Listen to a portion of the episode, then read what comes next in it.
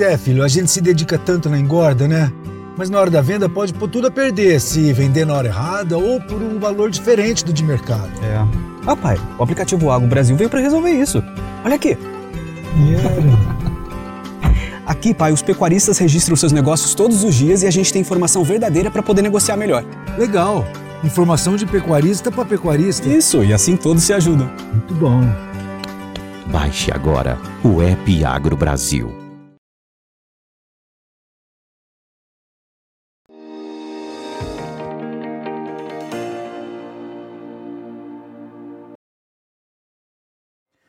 Olá, bom dia a você que está ligado aqui no Notícias Agrícolas, aguardando pelas informações do mercado do boi. Mercado segue ainda com dificuldade para evoluir nas cotações. A gente vai conversar agora com o Tiago Bernardino de Carvalho, pesquisador lá do CPEA, uh, que uh, nesse, nesse momento, nesse curto prazo, tem aí uh, uma, uma consideração a fazer sobre o que está acontecendo com o mercado, mas uma visão um pouco mais otimista para o segundo semestre, a gente vai entender nessa conversa com ele. Tiago hoje participa com a gente por telefone. Seja bem-vindo, meu amigo. Obrigado mais uma vez por estar aqui com a gente e nos ajudar a entender essa, essa dinâmica de precificação aí da arroba, que nesse momento parece que está patinando aí. Aquele movimento de alta foi interrompido, uma pressão negativa começou a aparecer. Tiago, que está acontecendo com o mercado? Seja bem-vindo, meu caro. Obrigado, Alexander. É, prazer novamente estar aqui junto com vocês, Notícias Agrícolas, para passar um pouquinho né, do que a, o sentimento do mercado, que a gente vem observando, como você bem disse, aí de uma forma macro, né, analisando alguns pontos aí que podem justificar, não vou dizer o marasmo do mercado, né, longe disso, mas esse, essa oscilação da arroba, principalmente ao pecuarista, esse vou, não vou, vou subir, vou cair, né, então é importante a gente entender o, o que, que, vem ocorrendo, né? E, bom, indo direto ao ponto, vamos, vamos trazer os três grandes fatores que vêm contribuindo, seja para valorização, seja para queda da arroba nesses últimos anos, mas principalmente essas semanas. A gente tem, de um lado, valorizando arroba a oferta, né? A oferta restrita, que isso já, já vem sendo falado, né? mas que realmente começa a aparecer um pouco mais a oferta, mas a oferta ainda principalmente esse trânsito aqui de safra entre safra, né, esse período de transição ainda continua de certa, certa maneira restrita e eu tenho exportação, principalmente China, que vai muito bem, obrigado, né? A gente fez o melhor primeiro semestre ah, do, da história. A gente vem até números que saíram na segunda-feira mostram é, a tendência de ter também julho possível recorde em julho também. Então, os números externos são vão muito bem, obrigado, junto com uma oferta que ainda é restrita, dado que a gente viu nos últimos anos, antes de 2019, né?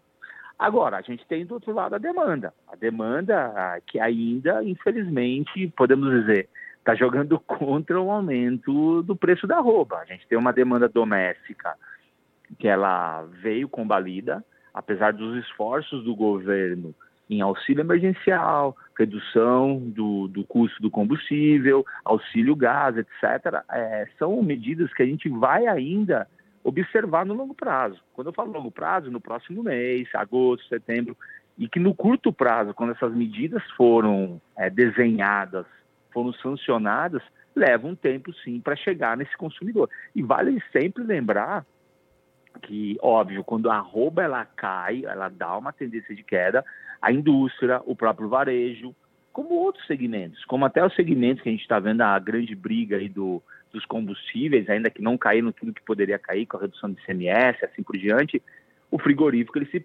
programa para abate a longa escala, o varejo ele faz determinadas compras, então a demanda ainda já está realmente travando possíveis altas, somado a demanda, né, somado ao frigorífico do varejo, tem também o preço das demais carnes.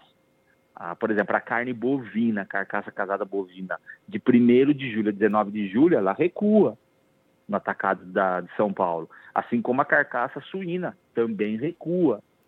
Né? E o frango sobe apenas 0,12%. Então, ou seja, as demais carnes também, elas, estão, de certa maneira, nesse processo ainda do sentimento em relação ao consumidor, que está com a renda restrita. Então, julho, a gente está basicamente no, já no quase que no final, vamos entrar na última semana de julho praticamente, é realmente o, esse processo de transição. Então, é esse é o cenário. A arroba ela não valoriza, tinha um cenário muito mais positivo. A arroba ainda tem sim esse espaço, como a gente vem desenhando, porque a gente tem um segundo semestre provavelmente melhor, mas que nesse curtíssimo prazo, né, nesse início do segundo semestre, a gente tem ainda outros fatores como a demanda interna que travam realmente uma possível valorização. É como se a gente tivesse é, puxando o freio de mão, evitando aí uma, uma alta. Mas você acha que uma pressão negativa pode se intensificar diante desse quadro de uma demanda interna que não responde, Tiago? Ou estamos equilibrado ali no, num patamar de preço interessante? Olha, vale, a gente precisa destacar, independente se a margem estava apertada ou negativa para alguns pecuaristas, mas a arroba ela se aproximou lá, você a, a os, quem acompanha notícias agrícolas vai lembrar, mas ela se aproxima dos 305, 300 reais a arroba em São Paulo, falando em média, ela já ultrapassa a barreira hoje dos 320, então sim, a gente tem uma valorização. Se é a valorização que todo mundo queria, todo mundo esperava, acima de 330, 340 que seja, pode ter decepcionado algumas pessoas, isso sim, mas que a arroba ela deu uma valorizada, e sim, eu tenho negócios, sim, premiações etc, superiores a 330, 340, ok, mas realmente a gente já vê uma, uma valorização da arroba. A arroba ela começa a valorizar principalmente final de junho, quando as escalas reduziram do frigorífico, e o começo de julho. Então a gente tem um momento interessante, sim, é, da arroba valorizando. E isso dá uma base para o que a gente pode observar no segundo semestre. Perfeito. Então vamos falar do segundo semestre. Vamos começar primeiro com as exportações, Tiago, porque é, as exportações têm sido um fator importante, inclusive, de discussão é, por conta dessa pressão né, internacional, essa, esse risco de recessão global. É, e, e, até que ponto isso pode contaminar a demanda.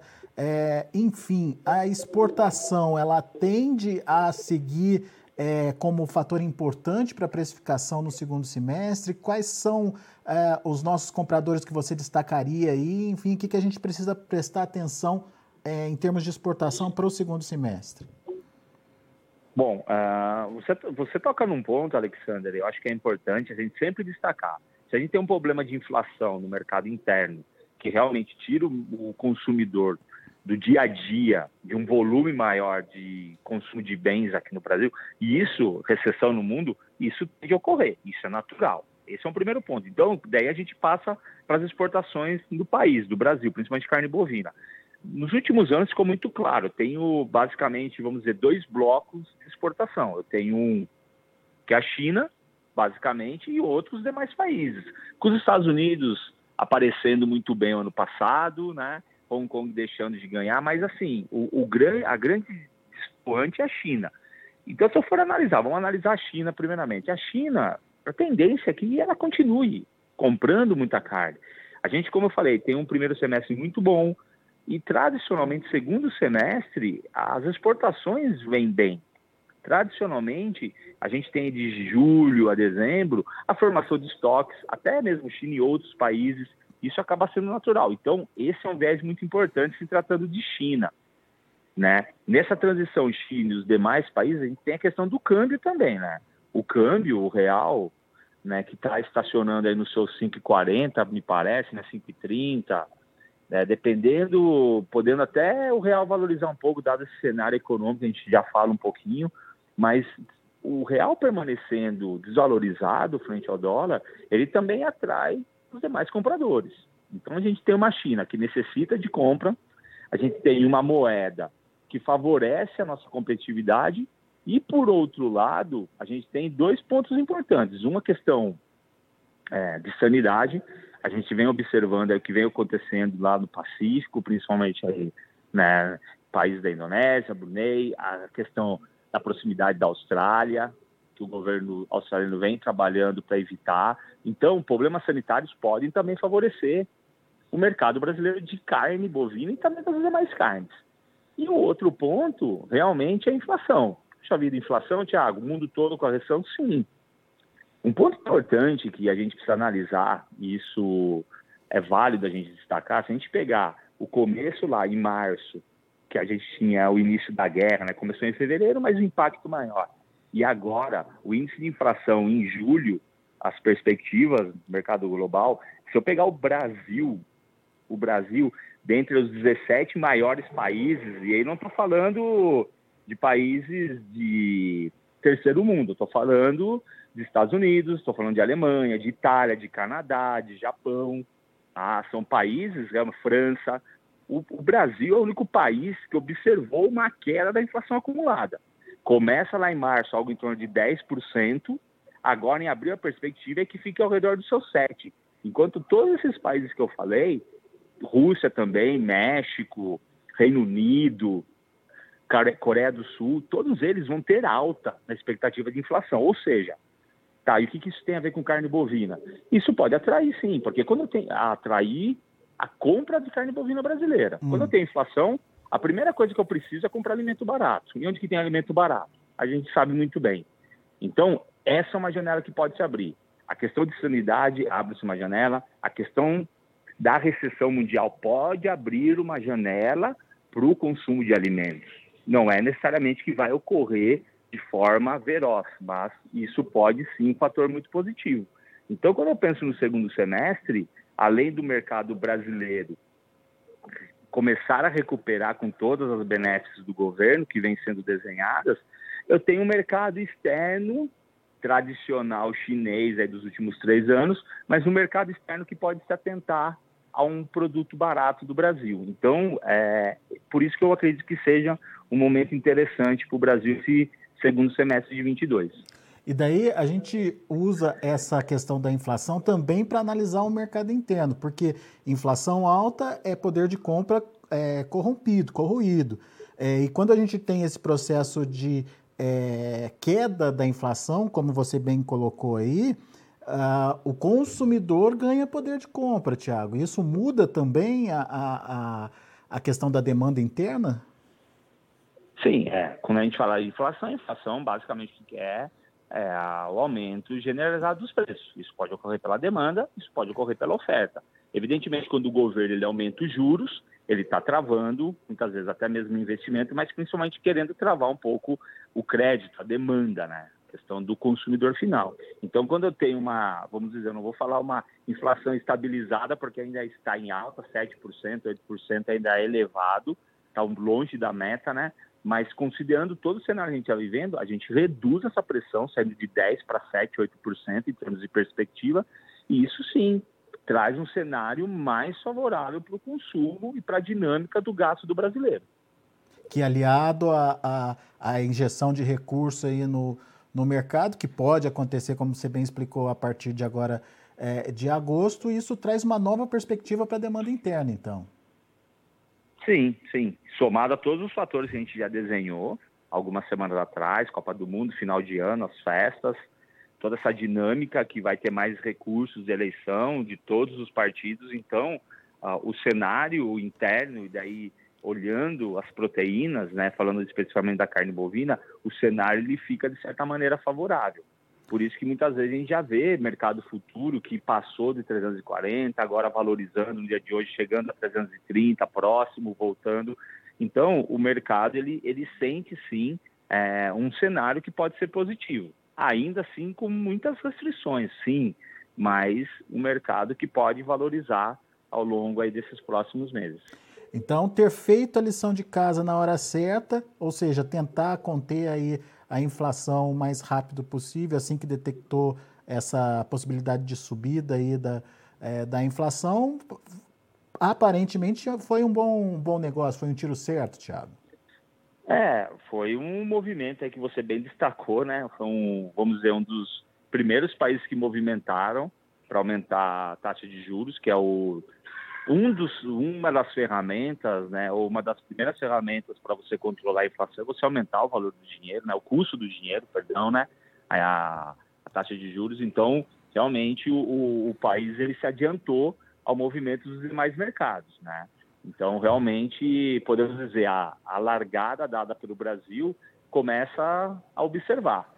Falando sempre de 2022. Evidentemente que o volume de gastos a mais do governo pode trazer sim um cenário é, mais restrito para 2023, mas é isso daí a gente fala depois. Mas hoje esse aumento de juros realmente conseguiu de certa maneira controlar a inflação e toda essa redução de gasolina, de CM, vai ajudar também nesse processo.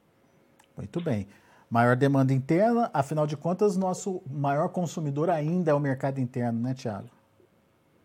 É, o mercado interno ainda, que representa algo em torno de 70%. Por isso a gente começa a análise não justificando a não valorização da roupa pelo mercado interno, mas sim mostrando que ele tem um papel importante. Então, uhum. quando a roupa ela não sobe muito, realmente é, tem um papel que se torna protagonista, né? Eu acho, eu acredito muito que o segundo semestre protagonismo é o mercado interno, tá? Porque o mercado externo já está dado, a gente sabe como ele vem transacionando nos últimos anos. Pode subir um pouco mais, pode cair um pouco menos. A oferta do confinamento, a gente sabe que esse ano vai ser men menor, vai, vai crescer pouco menos do que cresceu ano passado por causa da restrição do insumo, do custo do insumo. Então, a demanda interna, o consumidor brasileiro, ele assume esse driver aí que pode sim ajudar a valorização ao longo da cadeia, principalmente para o pecuarista. Muito, muito legal. Muito importante essa sua análise, até para a gente é, trazer cenários possíveis aí para o produtor, para ele repensar ou pensar na forma de é, produzir e, mais do que isso, se proteger de eventuais mudanças lá na frente.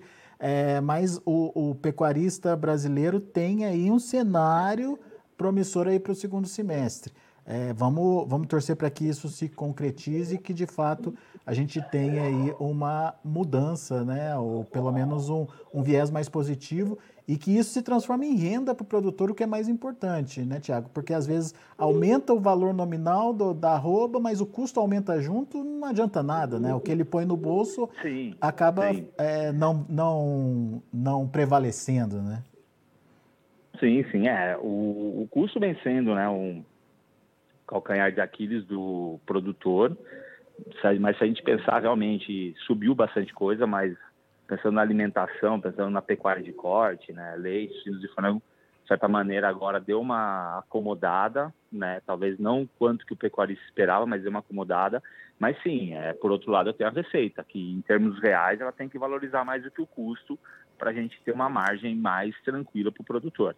Então, isso é que faz com que ele tenha né, sustentabilidade no longo prazo. Evidentemente, além de uma boa gestão da produção, né, aumentar a produtividade, mais quilogramas, mais arrobas por hectare, assim por diante. Mas realmente a gente espera assim que haja uma valorização real mesmo da arroba para que ele consiga sobrepor os custos. Boa, Tiago. Meu caro, obrigado, viu, pela participação conosco aqui no Notícias Agrícolas. Seja sempre muito bem-vindo aqui, é sempre bom te ouvir. Não, eu que agradeço, sempre bom participar com vocês aí, trazendo informação e conta sempre com a gente aqui, tá? Um grande abraço para todos. Valeu, Tiago, abraço.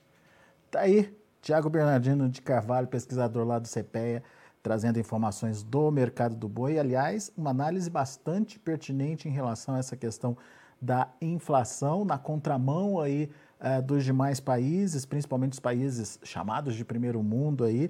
O Brasil já tem uh, uma tendência de redução uh, da inflação e se concretizando aos poucos aí, conforme vai avançando até o final do ano, enquanto os demais países estão começando o combate da inflação que está subindo e que não para de subir países como Estados Unidos, pró próprios países da União Europeia, como citados aqui pelo Tiago. É, a inflação no mundo, é, enfim, faz com que os compradores busquem é, alimentos, obviamente, é, mais baratos né, para se abastecer, e o Brasil está entre os, os fornecedores mais competitivos do mundo isso deve atrair mais compradores para os nossos produtos e a nossa carne está incluída é, nessa perspectiva. Em contrapartida, uma queda da inflação no mercado interno aumenta o poder de compra do brasileiro, que também pode acabar consumindo mais. Isso, óbvio, aliado a outras a outros fatores, como é, as festas de final de ano, como a Copa do Mundo, enfim, é, fatores que são incentivadores de consumo também. Isso pode também ajudar uma reação do mercado interno, mercado interno que por enquanto está servindo aí de freio de mão para as altas nos preços da roupa. Então, esse cenário é importante de ser analisado. O Tiago trouxe com muita clareza aqui para a gente essa perspectiva aí é, e vamos acompanhar como vai se comportar é, esse processo inflacionário tanto no Brasil quanto no mundo. Vamos ver os preços, vamos ver é, lá na B3 como estão os negócios com o boi gordo. Mais um dia de queda na B3, o agosto R$ 320,95, uma queda de 0,33%. Para setembro, R$ 323,70, queda de 0,68%. Outubro, R$ 325,60, queda de 0,58%. E o novembro, 328 reais, uma queda de 0,56%. Indicador CPEA fechou o dia de ontem a R$ 321,40, com queda de 1,73%. São os números do mercado do boi. A gente fica por aqui. Eu agradeço muito a sua atenção e a sua audiência. Notícias Agrícolas, 25 anos ao lado do produtor rural. Se inscreva em nossas mídias sociais. No Facebook, Notícias Agrícolas. No Instagram, arroba Notícias Agrícolas. E em nosso Twitter, arroba Norteagri. E para não perder nenhum vídeo, não se esqueça de nos acompanhar no YouTube e na Twitch Notícias Agrícolas Oficial.